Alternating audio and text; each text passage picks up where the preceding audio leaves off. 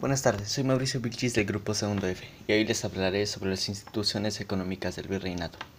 Los hombres que participaron junto a Hernán Cortés en la exploración y conquista del Nuevo Mundo cubrieron los costos del viaje y estancia. Por ello, pensaron que tenían el derecho de recibir parte del botín, y más tarde donaciones de parte de la corona española, sostuvo Vitus Huber, académico de la Universidad de Múnich, Alemania, durante su participación en el sexto seminario de historiografía Huber mencionó que su investigación se centraba en los incentivos y recompensas que se les dieron a los participantes de la conquista.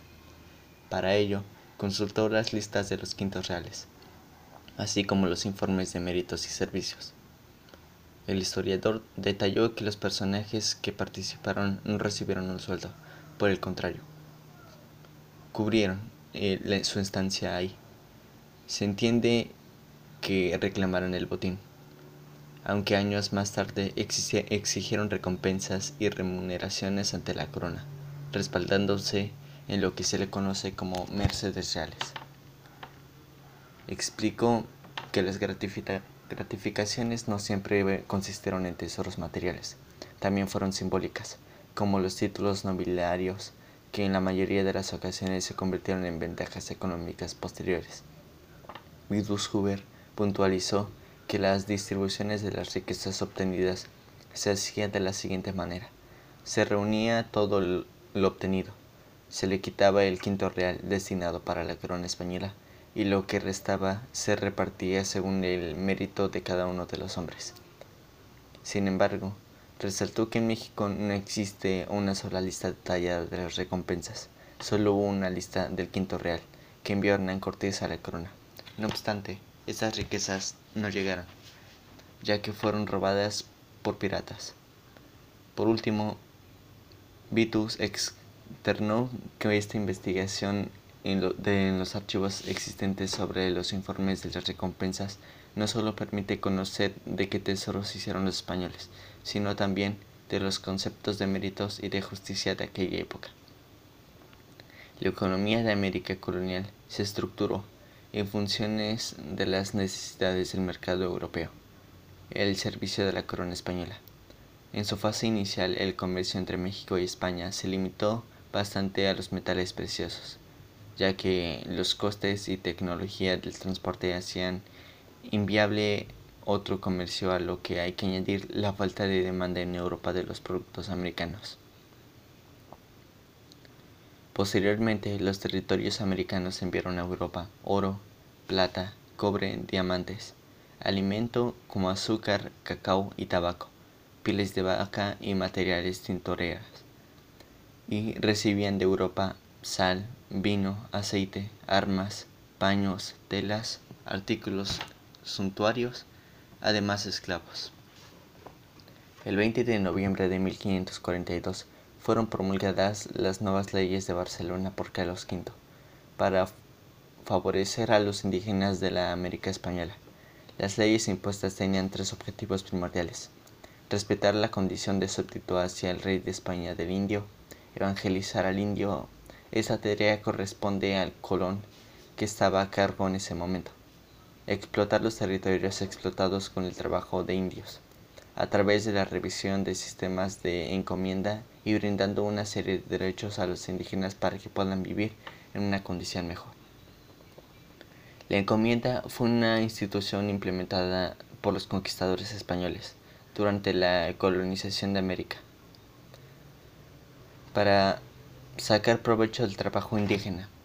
Consistía en la entrega de un grupo de indios a los españoles para que éste los protegiera, educara y evangelizara que ellos debían pagar un tributo como obligación de vasallos de la corona, retribuyendo de manera los servicios prestados por los encomenderos generalmente. Este tributo se pagaba con trabajo. La mayor parte de los indios de la Nueva España vivían en pueblos e incluso en asentamientos menores, los llamados sujetillos o estancias por contra, los españoles habitaban generalmente en villas y ciudades. De aquí viene nuestra idea de campesino e indígena. Eran conceptos casi sinónimos. Sin embargo, algunas poblaciones de indios no eran pueblos o aldeas, sino que tenían título de ciudad.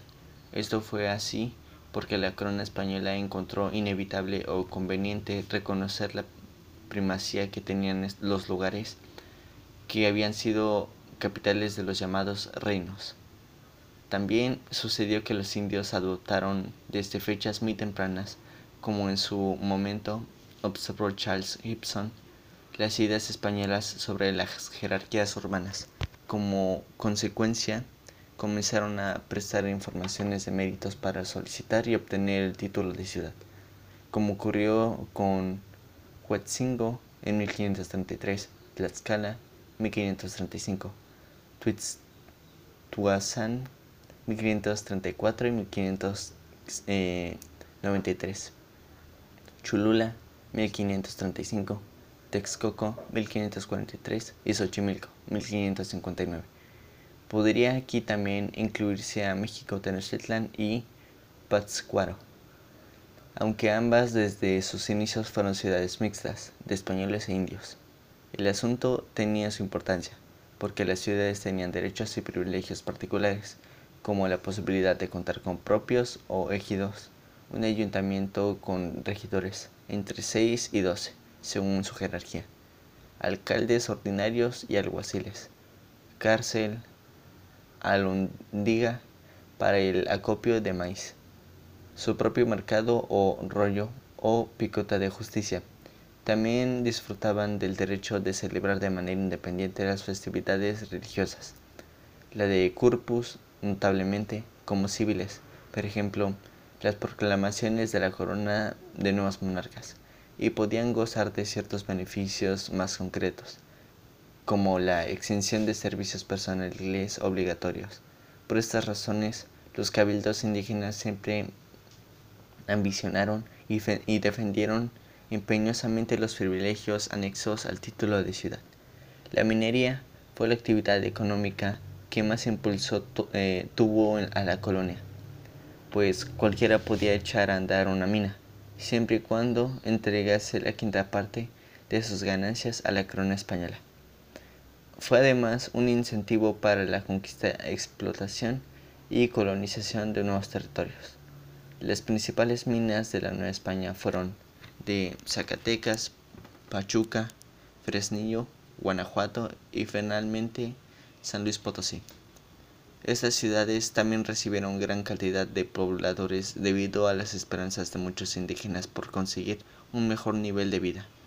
Los mineros eran explotados, cuando necesitaban comprar productos, agua, cuerdas, bombas, entre otros.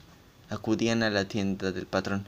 El salario de los mineros era deplorable y el precio de los productos era exageradamente alto, por lo cual era muy raro que un minero no se endeudara. Cuando alguien que tenía una deuda con el patrón moría, su deuda era heredada, heredara y a sus descendientes.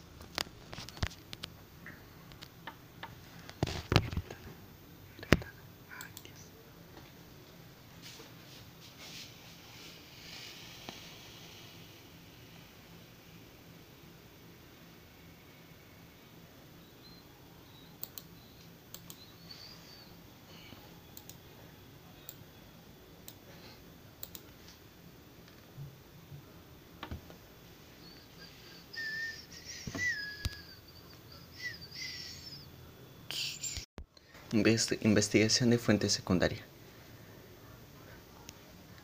Investigue cuáles fueron las causas de disminución indígena en la Nueva España. Las epidemias fueron la principal causa de la catástrofe demográfica. Esto fue la enorme disminución de la población indígena, acaecida en la Nueva España en el siglo XVI. La cifra que suele ofrecerse a este respecto puede alcanzar 75 y 90%.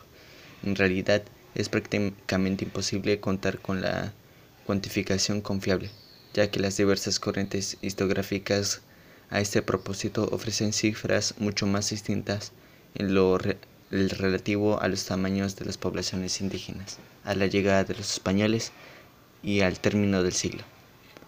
Conclusión. ¿Por qué crees que muchos trabajadores son explotados?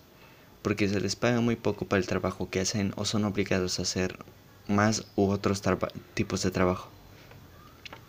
Y si fueras presidente de México, ¿qué reforma propondrías para mejorar la ley federal del trabajo? Que cualquier trabajador debe recibir un salario acorde con su trabajo y no puede ser obligado a trabajar más.